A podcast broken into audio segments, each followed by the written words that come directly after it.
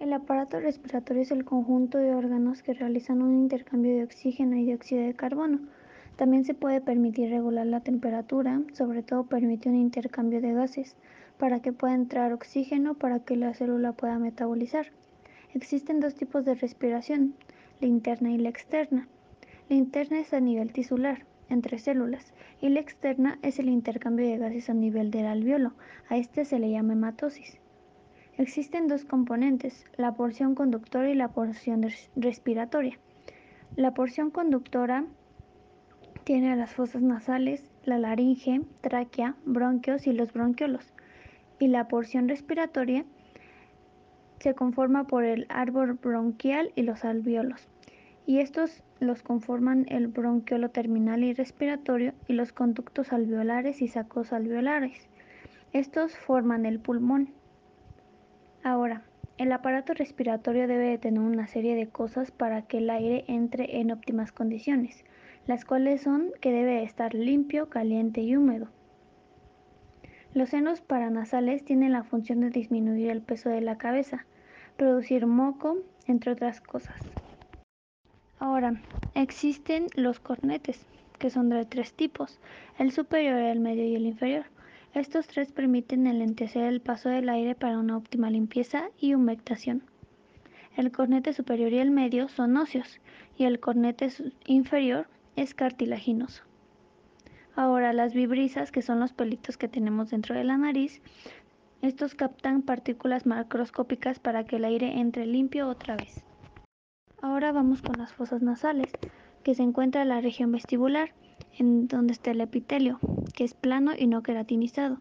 Aquí crecen las vibrisas, la región respiratoria que está cubierta por la pituitaria roja y esta sirve para calentar el aire inspirado, y la región olfatoria.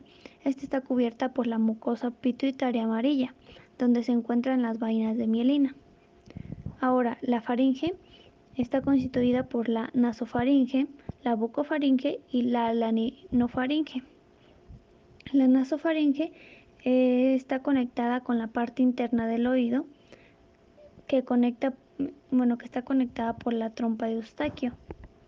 Bien, la laringe es el principal órgano fonador, que está compuesto por los cartílagos pares, que son los aritenoides, corniculado y los cuniforme, y los cartílagos impares, que es la epiglotis, cricoides y los tiroides. También tenemos a la tráquea, que es el músculo cartilaginoso, que mide aproximadamente 12 centímetros. Este tiene una porción conductora que conduce al aire inspirado y la porción respiratoria que se encarga del intercambio.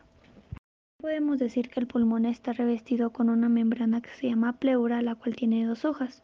La hoja parietal está en contacto con la costilla y la hoja visceral está en contacto con el pulmón.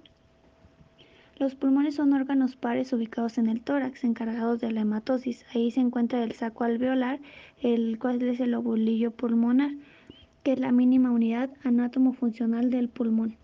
El pulmón tiene caras, las caras que dan al medio se llaman cara mediastina ya que da hacia el mediastino y la cara que da hacia el diafragma se llama cara diafragmática y también la cara que da hacia las costillas se llama cara costal.